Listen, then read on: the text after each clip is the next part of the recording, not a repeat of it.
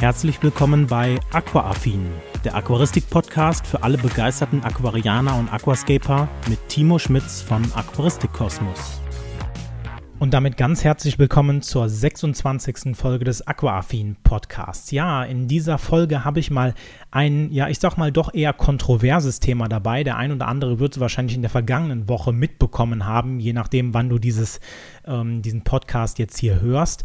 Beziehungsweise ich habe natürlich auch ein Thema dabei, was den ein oder anderen gerade so, wenn man so Richtung ähm, ja, Filterauswahl vielleicht auch geht, ähm, will ich eher einen Innenfilter, Außenfilter oder einen Hang-On-Filter und da soll es speziell um den Hang-On-Filter gehen ähm, ja vielleicht zur Entscheidungsfindung mit beitragen kann, beziehungsweise ich einfach mal meine Erfahrungen so ein bisschen quasi mit diesem Podcast hier ähm, ja, verbreite.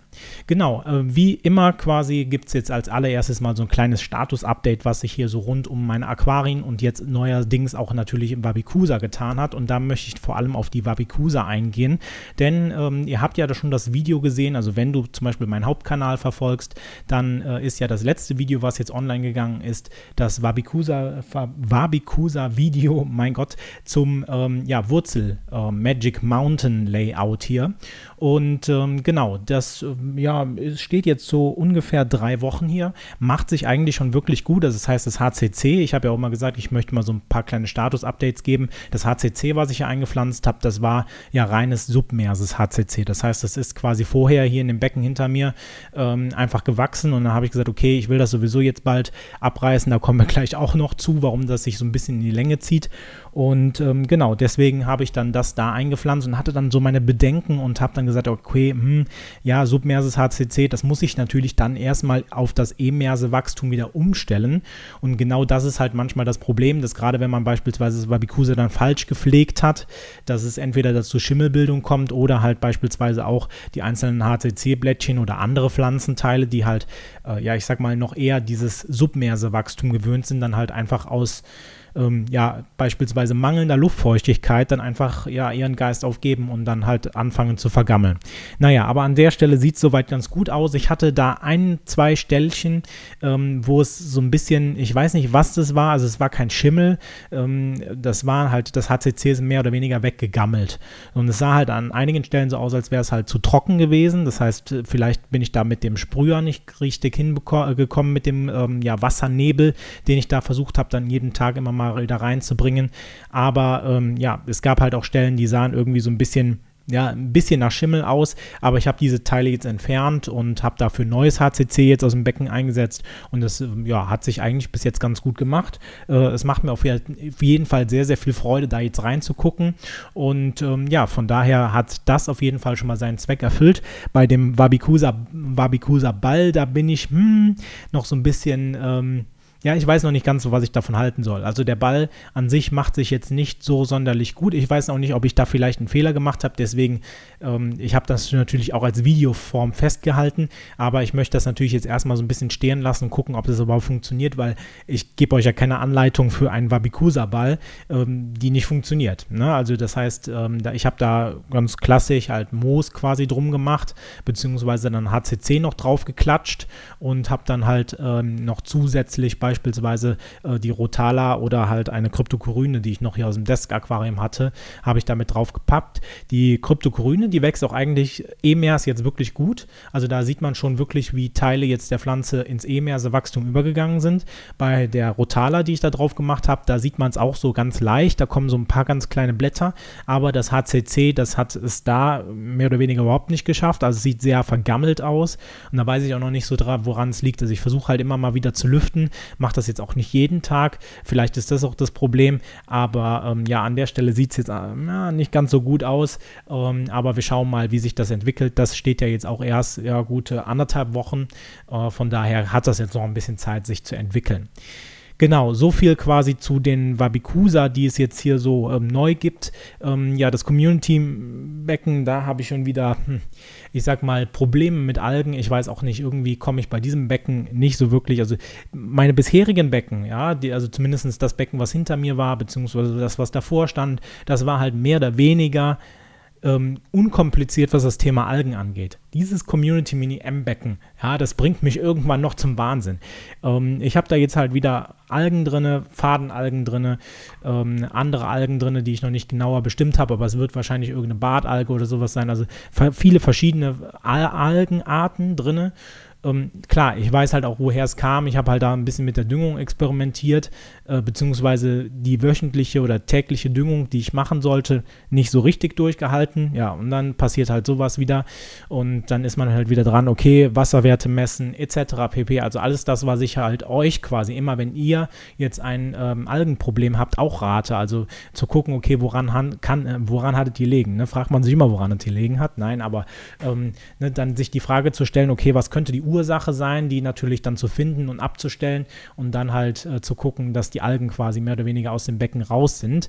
Als ersten Schritt habe ich jetzt auch schon mal hier aus meinem äh, 80 Liter Becken die ähm, Red Fire Garnelen, die ich da drin habe, die ja auch mit umgezogen werden sollen, die habe ich jetzt auch mit eingesetzt. Das heißt, da sind die Blue Dreams jetzt drin und die Red Fire. Die ähm, Schnecken, die ich am Anfang eingesetzt habe, die haben es leider nicht geschafft, denn die ähm, sind entweder, äh, eine ist komplett gestorben, also im Aquarium noch gestorben, die andere ist rausgekrabbelt. Ähm, und die andere, ja, liegt wahrscheinlich jetzt noch irgendwo da drinne und ist sicherlich auch gestorben. Also man sieht sie auf jeden Fall nicht mehr ähm, ja, auf, auf dem beispielsweise auf der Wurzel rum äh, hantieren. Also die ist sicherlich auch nicht mehr da ehrlich gesagt weiß ich auch jetzt nicht, woran es gelegen hat. Die, ähm, die Garnelen, die da drin sind, die sind halt mehr oder weniger, es sind halt einige vom Transport. Ich glaube, die haben den Transport nicht so ganz gut überstanden. Ähm, aber ansonsten ähm, sind die weitestgehend unbeschadet. Es waren ja nur 15 Stück, die ich bestellt habe am Anfang, weil ich dachte, okay, Neocaridina, die vermehren sich ja gut. Also zumindest hier die Red Fire, die ich hier in dem Becken hatte, als ich da noch keine Fische drin hatte, ähm, haben die sich quasi vermehrt wie Bolle. Ja, also das war, das ganze Becken bestand nur noch aus Garnelen, mehr oder weniger. Aber gut, ähm, das habe ich jetzt bis zumindest in dem Community, in dem Mini-M-Becken bei den, ähm, ja, bei den Blue Dreams noch nicht feststellen können. Aber so als ersten Schritt, um auch das Becken hinter mir aufzulösen, ähm, habe ich jetzt angefangen, die Red Fire rüberzuholen oder Red Sakura äh, Garnelen rüberzuholen und äh, die bekämpfen jetzt quasi mit mir zusammen dann auch die Algenplage, die ich in diesem Becken habe. Ich denke mal, da wird jetzt sicherlich auch die nächste Zeit nochmal ein Video zu kommen, wie ihr konkret nochmal, also was mein ultimativer Tipp ist, das kann ich natürlich dann erst zeigen, wenn das Becken wieder weitestgehend algenfrei in Anführungszeichen ist, also so, dass die, dass es vorzeigbar ist, ne? weil ich kann natürlich jetzt kein Video machen, so bekämpfst du Algen und habe hinter mir ein Becken voller Algen stehen. Ne, also das funktioniert, also wäre jetzt nicht mein Anspruch quasi an Videos, die ich produziere. Also ihr sollt schon den Proof of Concept haben, ähm, dass ihr halt seht, okay, das, was der Timo da auch predigt, ja, das hält er auch selber ein und es führt halt auch zumindest zu einer Lösung, ähm, nicht zu der einheitlich richtigen Lösung, sondern äh, es gibt ja viele Wege und das ist quasi auch dann die Überleitung zum nächsten Thema, weil damit möchte ich es dann bei dem Community Mini M-Becken belassen, be beziehungsweise so, das müssen wir natürlich noch klären. Hinter mir das 80 Liter Becken, das steht ja noch. Das heißt, ich bin jetzt gerade quasi dran, ähm, mir das Layout zusammenzustellen. Ich hatte das eigentlich schon viel früher geplant, sind private Sachen noch dazwischen gekommen, aber das heißt, jetzt in den nächsten Wochen wird es auf jeden Fall dazu kommen, dass das Becken hier ähm, ja, neu gemacht wird. Ich habe auch keinen Rückschnitt mehr gemacht, sieht man auf jeden Fall auch, dass man den Hintergrund, also den Lightscreen, schon überhaupt nicht mehr sehen kann. Einfach weil das Ganze so zugewachsen ist, weil ich überhaupt keinen Rückschnitt mehr gemacht habe. Nix. Ich habe das HCC auch wachsen lassen, weil ich gesagt habe, naja gut, ich mache es ja weg. Dann hat es jetzt was länger gedauert, aber jetzt die kommende, ich glaube, die kommende Woche habe ich Zeit dafür. Dann wird, ähm, also jetzt am Wochenende wird dann das äh, Hardscape und alles andere bestellt. Und dann glaube ich, hoffe ich, dass ich in der nächsten Woche dann dazu komme, das Ganze neu einzurichten. Genau. So, Überleitung zu einem Weg durch die Aquaristik. Ähm, ich habe jetzt das kontroverse Thema ähm, mal angepackt, beziehungsweise mich damit beschäftigt. Der ein oder andere ähm, hat es vielleicht mitbekommen, was für ein Aufschrei hier durch die Aquaristik-Szene gegangen ist. Haben ja diverse Leute ähm, ähm, ja, Videos, Livestreams, was auch immer gemacht ähm, ich will da auch gar nicht näher drauf eingehen. Ich habe mir gesagt, okay, ich möchte da maximal ein, zwei, drei Minuten drüber sprechen, dann ist das Thema für mich auch erledigt. Ähm, ich möchte halt einfach auch nur mal meine Meinung so ein bisschen kundtun. Ähm, auch, auch, nicht konkret auf Personen, weil ich da halt gefragt worden bin, okay, ähm, ja, was ist denn deine Meinung dazu? Und ähm, ich wollte das jetzt nicht in einem e-, extra Video machen, deswegen habe ich gesagt, okay, die Podcast-Folge steht sowieso an, dann können wir da auch drüber sprechen. Das Problem ist ja bei solchen Sachen, also wenn du das nicht mitbekommen hast, was für ein Aufschrei war, ähm, dann ist es ja auch gut, dann kannst du quasi die nächsten drei Minuten abschalten, aber im äh, Grunde genommen gab es halt einige Diskussionen über Videos, die halt ähm, oder Livestreams, die halt online gestellt worden sind ähm, und ja, da wurden halt verschiedene Aussagen getätigt zu Importen, zu ähm, ja, Fischhaltung etc. Und ähm, ja, da gab es halt von vielen, vielen Seiten Kritik, ähm, Zustimmung, Kritik, was auch immer. Und ähm, ja, ich habe das halt natürlich auch mitverfolgt und habe dann gedacht, so, naja, ich finde es halt manchmal schwierig und deswegen gehe ich da auch nur in diesem Podcast wirklich als Seitennotiz drauf ein, ähm, wirklich auch konkret Personen anzusprechen. Denn ähm, ich habe das einmal gemacht und da bin ich nicht mehr stolz drauf. Ich glaube, das Video gibt es sogar noch. Ähm, da habe ich mal ein Video gemacht, warum du auf jeden Fall Bio-CO2 benutzen solltest und habe in dem Video ähm, ja quasi Tobi vom, vom Aqua Owner Channel ähm, nicht angegriffen. Ich habe auch nichts Negatives über ihn gesagt, nur ich habe gesagt, okay, dass sein Video mir jetzt so nicht so gut gefallen hat und ich deswegen halt gesagt habe, okay, ich mache da ein eigenes Video zu, weil das mir zu pro äh, Druckgas oder sowas war. Ne? Und habe dann damit durch diese persönliche Note, also dass ich halt sein Video erwähnt habe, quasi auch direkt so eine ähm, Emotion damit reingebracht. Und genau das äh, sehe ich jetzt halt auch bei der jetzigen Problematik, die es halt so gibt, dass halt äh, viele, viele Leute jetzt quasi da sehr mit Emotionen drin hängen. Ja, es gibt halt Leute, die fühlen sich angegriffen, die greifen andere an, etc. und sowas. Und dann ist halt unter solchen Umständen manchmal auch kein wissenschaftlich sachlicher Dialog mehr möglich, sodass man halt dann vielleicht auf eine persönliche Ebene abrutscht ähm, und, und ähm, ja, Sympathie oder Antipathie dann halt für eine Person oder für, für einen Charakter rüberbringt, wo ich sage, naja, das hat aber mit dem Thema ja eigentlich nichts zu tun. Ne? Wir wollen halt Aquaristik oder Tierhaltung, Fischhaltung, was auch immer nach vorne bringen und dann müssen wir halt schauen, dass wir das irgendwie auf einem Level machen, wo wir uns ähm, ja auch dann selber nicht angreifbar machen, indem man halt ähm, etwas bei einer Person bemängelt und es selber manchmal auch nicht ähm, ja einhält. Ne? Und da ist halt vor allem immer diese Wissenschaftlichkeit, die ja dann viel zitiert wird, ja, ne, Quellenarbeit etc. Ähm, ich glaube, ich sag mal so, jeder, der natürlich äh, Videos guckt und vielleicht auch Videos in Form von, ja, okay, es gibt halt viele YouTube oder was heißt viele, einige YouTuber, die das dann auch schon so machen, äh, das mit Quellen belegen, ja, die äh, dann auch vielleicht damit arbeiten, dass ihr Einblendungen seht, wann ähm, welche Quelle quasi genutzt worden ist. Und da kann ich natürlich nur sagen, ähm, ja, ich habe das auch für meine Videos, beziehungsweise zu einigen Videos, die ich dann ähm, mal gemacht habe, irgendwie Richtung Algenbekämpfung oder Vorstellungen von etwas, versuche ich das natürlich auch auch auf äh, Literatur aufzubauen. Das heißt, dass da nicht nur meine persönliche Meinung drin ist, sondern halt auch ähm, natürlich ähm, das, was man beispielsweise im Netz oder in Büchern findet. Sondern ist natürlich die Frage, ähm, ist das quasi Primär- oder Sekundärliteratur? Ne? Also das heißt, ähm, schreibe ich jetzt nur einfach von jemandem ab, der das auch irgendwoher abgeschrieben hat ne? und äh, verbreite quasi immer wieder das, was halt immer nur abgeschrieben worden ist, weiter weiter. Ähm, auf der anderen Seite ist natürlich aber auch die Frage, okay, ähm, diese Quellenarbeit, diese wissenschaftliche Arbeit, wo ich sage so, ja, ich weiß, wie man wissenschaftlich arbeitet. Ich habe schon eine Bachelorarbeit geschrieben, bin jetzt im Master dabei. Das heißt, also ich würde jetzt mal zumindest mir so grob unterstellen, dass ich weiß, wie man wissenschaftlich arbeitet. So, diese wissenschaftliche Arbeit muss ich jetzt aus meiner persönlichen Sicht nicht unbedingt erbringen, wenn ich beispielsweise ein Video hier für diesen, äh, für meinen Hauptkanal beispielsweise mache. Das heißt, ich äh, suche natürlich auch nach Quellen und nenne die beispielsweise in einigen Videos auch, aber so detailliert wie beispielsweise die Zitation in wissenschaftlichen Teilen dann abläuft, die ist ja auf YouTube nicht so gegeben. Ne? Und ähm, da ist es halt immer schwierig. Ähm, es macht halt Arbeit. Ne? Und ich verstehe das natürlich auch, wenn dann einige mit Zahlen oder sowas um sich werfen. Und ähm, ja, aber es muss halt irgendwie eine, eine Quelle da sein. Ne? Und ähm, diese Quellenarbeit, die macht halt, äh, ja, glaube ich, also die macht halt keinem so richtig Spaß, also mir zumindest nicht. Und von daher ist es halt dann auch manchmal schwierig, da auf äh, ja, eine, eine wirklich belastbare Beweisführung dann zu kommen, dass diese oder jene Aussage vielleicht falsch, richtig, was auch immer ist. Ne? So. Und ähm, ja, von daher würde ich halt sagen, okay, lasst uns halt irgendwie auf einen sachlichen Nenner kommen, dass man halt sachlich über die Themen diskutiert, sich da nicht in persönlichen Grabenkämpfen dann nachher wiederfindet, ähm, weil so viel kann ich sagen, da habe ich mich auch jetzt weiterentwickelt zu damals, zu diesem Video, äh, wo ich dann den Tobi genannt habe, das würde ich heute nicht mehr so machen. Ne? Also lasst uns halt dieses Thema voranbringen, aber lasst uns halt nicht an der Stelle dann sagen, okay, ähm, ich äh, kritisiere den oder den oder den. Man kann das natürlich sachlich äußern, aber ähm, ja, solange halt alle nett und cool bleiben, glaube ich, ähm, ist das genau das, was wir in der Aquaristik-Szene, was wir ähm, ja quasi haben wollen. Und ähm, ja, genau das wollte ich auch eigentlich jetzt nur sagen. Ich glaube, es ist schon länger als diese drei Minuten geworden. Sieht mal, was das für ein kontroverses Thema ist. Ähm, aber naja, gut. Kommen wir zum nächsten Thema und das ist ein Hang-On-Filter, beziehungsweise was es für Vor- und Nachteile eines Hang-On-Filters gibt. Denn ähm, ich habe ja jetzt hier in dem Community Mini M-Becken schon etwas länger einen Hang-On-Filter im Einsatz ähm, das ist der Versamax ähm, Mini, wenn ich mich richtig erinnere. Und ähm, ja, da sind mir einige Vor- und Nachteile aufgefallen, die mir vielleicht so gar nicht bewusst waren.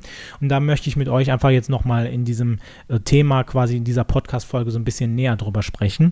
Und zwar ähm, habe ich ja schon mal ein, ein Becken besessen, das war das Flufel Edge, ähm, ja, Flufel Edge, glaube ich, so hieß es. Das hat ja auch ein Hang-On-Filter drin. Aber mir sind jetzt bei dieser Kombination, wie ich sie hier stehen habe, einige Vor- und Nachteile aufgefallen, die mir damals nicht aufgefallen sind. Das liegt vor allem an dem Layout, was ich in diesem Becken betreibe, dass halt da eine Wurzel drin ist und beziehungsweise halt oben auch eine Lampe drauf ist, sodass ich den halt quasi nur auf der Längsseite montieren kann. Das heißt nicht auf der ähm, ja, Breitseite, sodass halt schön ein, eine eine, Zirkulation im Becken möglich ist, sondern dass ich den halt quasi nur hinten an die Scheibe dranhänge und der pustet halt die Luft oder äh, pumpt halt die Luft, äh, die Luft. Mein Gott, so, so ähm, verwirrt bin ich schon. Nein, äh, pumpt natürlich das Wasser von unten oder von oben nach unten, von unten nach oben, je nachdem, wie du es halt willst.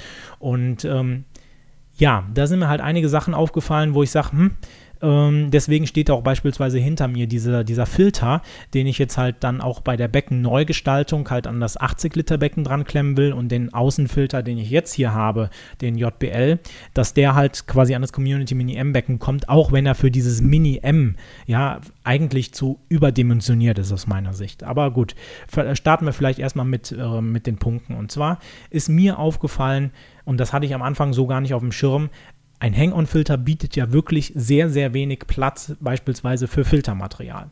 Und da kommt natürlich dann immer ein gewisses ähm, Filtermaterial mit. Bei diesem ähm, äh, Aquael äh, Versamax war dann jetzt so ein, ja, was war es, so ein Cage nenne ich es jetzt einfach mal, mit ein wenig ja, äh, Aktivkohle und einem Filterflies oder sowas. Mehr war es ja nicht. So, das heißt, A, habe ich natürlich schon mal dieses Proprietäre, ne, dass ich halt irgendwie ein, ein Cage habe, was ich dann neu kaufen muss. Ähm, ja, was ich erstmal nicht cool finde. Ne? So, da kann man jetzt natürlich sagen, ja gut, bei Außen-Innenfiltern hast du das ja auch, das ist dann genau zugeschnitten, aber ähm, ja, das war halt so, wo ich dachte so, okay, jetzt habe ich das da drinne, ist ja jetzt erstmal nicht so geil. Und dann ist mir halt bewusst geworden, naja gut, ich habe dann versucht, ja, ich mache da jetzt einfach einen blauen Schwamm. Ich hatte noch so einen ganz normalen, ähm, ja, einen ganz normalen mechanischen Schwamm oder mechanischen Schwamm, einen ganz normalen Schwamm zu Hause ähm, aus der Aquaristik und habe den halt zugeschnitten, sodass er halt da reinpasst, habe den da reingesetzt, fertig.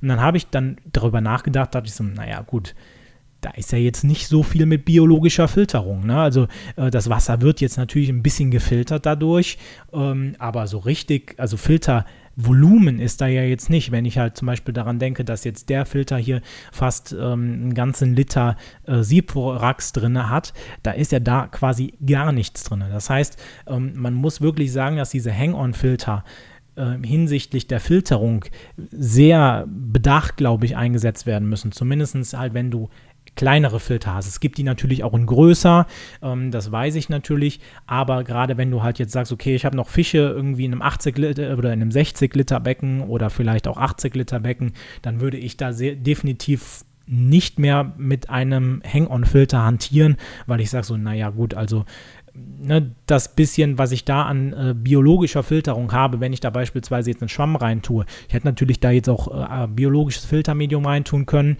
also quasi ähm, Siforax oder, oder andere Kügelchen oder was auch immer.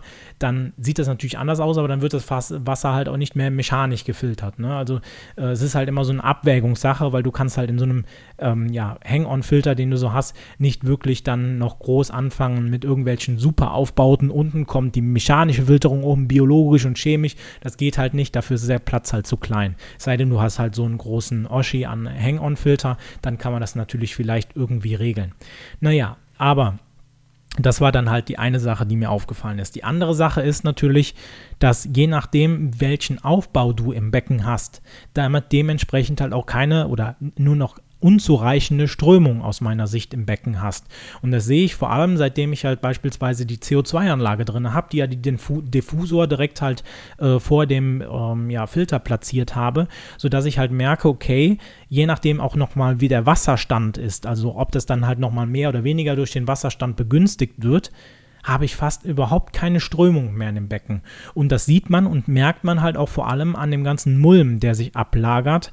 Ähm, jetzt habe ich natürlich da keine Fische drin oder sowas, aber es sind halt natürlich Garnelen und Schnecken und alles drin. Also man merkt ja schon, dass da Mulm produziert wird äh, durch die Ausscheidungen beispielsweise der Garnelen ähm, oder halt abgestorbene Pflanzenreste. Das alles liegt halt auf dem Boden und wird halt nicht mehr abgesaugt. Ja? Ähm, das heißt, das ist hier in dem äh, 80 Liter Becken deutlich besser, weil da halt einfach mehr Zirkulation im Becken ist. Ich habe ja schon mal auf meinem Hauptkanal ein Video zu gemacht, wie man Strömung im Aquarium ja nicht messen kann, aber wie man das einstellen kann, ne, was es für verschiedene Strömungsarten gibt, wie man beispielsweise auch einen Außenfilter so betreiben kann, dass man eine gewisse Strömung im Becken hat, weil ich muss natürlich auch im Hinterkopf behalten, a, ich möchte Mulm abtransportieren, das heißt, dieser Mulm soll natürlich idealerweise dann in den Filter reinkommen, wo ich dann halt irgendwann den Filter mal ähm, ja, reinige.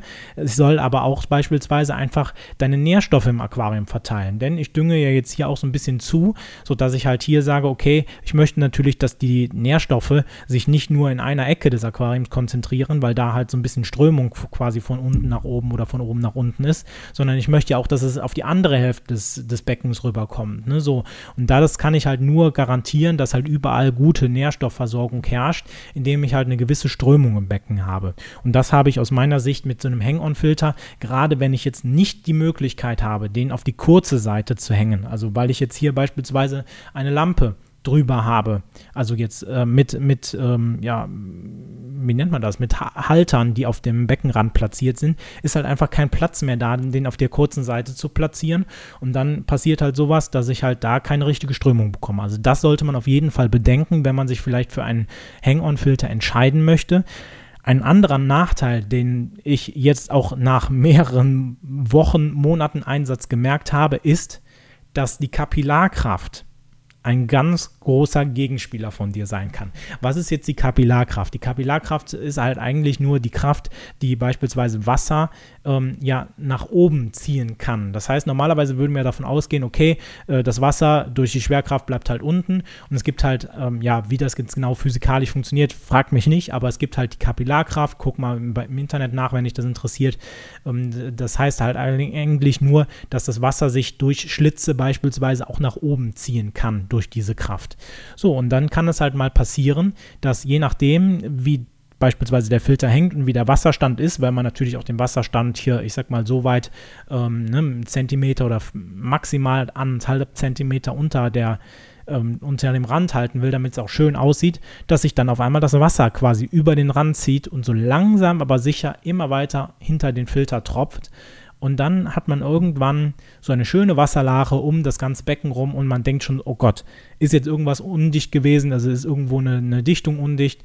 Und ähm, ja, also das ist halt so ein Punkt, wo ich sage, okay, das ärgert mich extrem, gerade auch wenn ich zum Beispiel mal Rückschnitt gemacht habe und sich Blätter hinter diesem oder an diesem Filter sammeln, kann das halt nochmal diese Kapillarkraft nochmal mehr begünstigen, sodass halt da so eine kleine Wasserbrücke entsteht und dann halt auf einmal das Wasser aus dem Aquarium raustropft. Das ist jetzt so weit gegangen, dass ich mir einen extra Wassermelder gekauft habe, der hinter dem Aquarium hängt, ähm, der mir halt signalisiert, okay, da tritt gerade Wasser aus. Ja, so weit ist es halt schon gekommen, deswegen habe ich gesagt, okay, der soll definitiv abgelöst werden und äh, dann halt durch einen Außenfilter ersetzt werden, weil ich sage, okay, diese, diese ständige ja, ich sag mal, Unsicherheit, die möchte ich halt nicht haben. Und eigentlich soll halt ein, ein Hang-On-Filter quasi das Beste aus beiden Welten liefern, ne, dass man halt keinen ähm, ja, externen Außenfilter hat, der mit Schläuchen angeschlossen wird, sondern halt einfach quasi einen Filter hat, der zwar außerhalb des Aquariums ist, aber halt nicht diese potenzielle Unsicherheit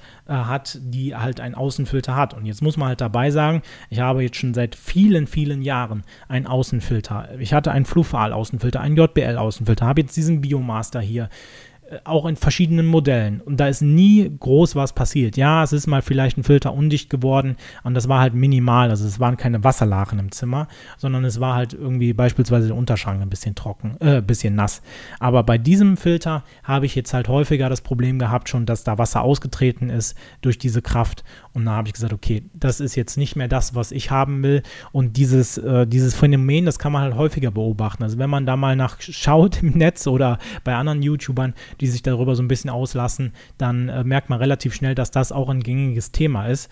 Ähm, da habe ich vorher beim Kauf dieses Hang-on-Filters nicht drauf geachtet, aber naja, gut das sind halt so die Nachteile, die ich so bei einem Hang-on-Filter sehe. Vorteil ist natürlich, wie ich es eben schon gesagt habe, du hast halt den Filter eigentlich direkt am Aquarium hängen. Das kann jetzt natürlich erstmal ein Nachteil sein, optisch, aber hat halt den Vorteil, dass du jetzt nicht irgendwie noch Schläuche verlegen musst und vor allem halt auch nicht den Innenfilter, also das quasi das Filtermedium im Aquarium dann hast und dann vielleicht auch dein schöner Blick ins Aquarium getrübt wird, dadurch, dass du halt auf einmal da so einen Klotz hängen hast. Ich weiß, dass viele von euch noch auf Innenfilter setzen. Ich finde es halt an, aus meiner persönlichen Sicht, finde ich jetzt, naja, es ästhetisch nicht so schön, dass man da irgendwie so einen Klotz im Becken hat. Wenn man den gut verstecken kann und vielleicht auch viele Pflanzen hat, ist das alles noch relativierbar. Aber wenn ich sage, okay, ich habe halt Stellen ähm, oder an der Stelle, wo halt beispielsweise der Filter hin muss, da ist halt alles offen, ja gut, dann finde ich das halt jetzt aus persönlicher Sicht nicht so nett anzugucken. Ja? Und das sollte man halt auf jeden Fall beachten, ähm, wenn man sich halt ähm, dafür dann entscheidet. Das heißt, da ist der Vorteil natürlich ganz klar, dass der Filter zwar am Aquarium dranhängt, ähm, aber halt nicht im Aquarium hängt. Ein weiterer Vorteil, den man so ein bisschen dabei hat, ist auch, dass je nachdem, wie man das Wasser, also der Wasserstand im Aquarium ist, natürlich auch eine gewisse ja, ähm, Sauerstoffversorgung in Anführungszeichen hat. Das heißt, je nachdem plätschert halt das Wasser natürlich auch auf die Wasseroberfläche hinunter. Ich habe es jetzt bei mir so nicht, weil das Ganze hier natürlich auch in meinem Zimmer steht und ich habe jetzt keine Lust, die ganze Zeit hier so ein Geplätschere zu haben. Deswegen habe ich den Wasserstand auch eigentlich immer so, dass halt kein Plätschern entstehen kann. Nichtsdestotrotz kann man das natürlich so machen und kann so halt auch eine, für eine gewisse Sauerstoffkonzentration sorgen, die natürlich da ins Becken mit reinkommt, also Wasserbewegung quasi, dass halt immer mal wieder äh, so ein bisschen da quasi äh, ja, Bewegung an der Wasseroberfläche herrscht. Also das wäre halt auch eine Möglichkeit, ist auch natürlich so ein bisschen hin, im Hinblick auf eine Kamhaut, die vielleicht entstehen kann, auch gut, dass halt immer wieder Wasser von oben kommen kann, sodass halt da die Kamhaut an der Stelle zerstört wird. Aber das sind halt so die Vorteile, die ich bei einem Hang-On-Filter sehe ähm, wo ich sage, okay, da hat er wirklich Vorteile. Aber aus meiner Sicht, jetzt aus den Erfahrungen, die ich jetzt hier gemacht habe, würde ich sagen, überwiegen jetzt zumindest für mich persönlich die Nachteile, sodass ich jetzt sage, okay, in, in der nahen Zukunft, wenn das Becken hier neu gemacht wird, kommt der Filter, der hier drin ist, rüber und äh, wird dann da halt betrieben. Und ähm, ja, hoffentlich dann auch so, dass äh, die Nachteile des ähm, ja, des Hang-On-Filters dann auch ausgeglichen werden. Und dann bin ich an der Stelle happy und ähm, ja, habe meine Erfahrungen mit Hang-On-Filtern gemacht. An sich würde ich sie nicht verteufeln, ja. Also sie können wirklich gute Arbeit leisten. Ich habe das ja damals auch bei dem Flufel Edge gesehen, da war ja auch ein äh, Hang-On-Filter drin, der hat auch super Arbeit geleistet. Aber je nachdem, was man halt für ein konkretes Setup hat, ob mit Lampe, also mit, mit Haltern oder beispielsweise mit äh, Wurzeln oder sowas drin, wo halt nicht gut Strömung entstehen kann, da ist es vielleicht dann hin und wieder doch beim besser, äh, auf ein anderes Filtermodell zu setzen. Denkbar wäre natürlich auch hier einen Innenfilter einzusetzen, ähm, weil es halt das Becken einfach hergibt, weil da ist halt keine große äh, biologische Belastung drin. Ne? Es sind halt ein paar Garnelen drin, da sollen auch keine, dürfen auch keine Fische reinkommen. Deswegen ja, gut, wäre halt auch ein Innenfilter denkbar. Ähm, aber ja, muss ich jetzt an der Stelle sagen, ich habe mich jetzt dafür den Außenfilter entschieden. Den habe ich jetzt hier noch rumliegen, ähm, weil ich auf den Biomaster umgestiegen bin. Und dann werden wir den damit betreiben und dann wird auch hoffentlich alles gut werden. Naja gut, das war es dann von dieser Podcast-Folge. Dann würde ich sagen, hören wir uns im nächsten Podcast wieder und dann macht's gut. Bis dahin. Ciao. Das war Aquaaffin, der Aquaristik-Podcast für alle begeisterten Aquarianer und Aquascaper. Wenn du auf YouTube zuschaust, vergesse bitte nicht, den entsprechenden Kanal zu abonnieren. Andernfalls bewerte doch bitte diesen Podcast und schaue gerne mal auf meinem YouTube-Kanal vorbei. Den Link findest du wie immer in den Show Notes. Also, bis dann!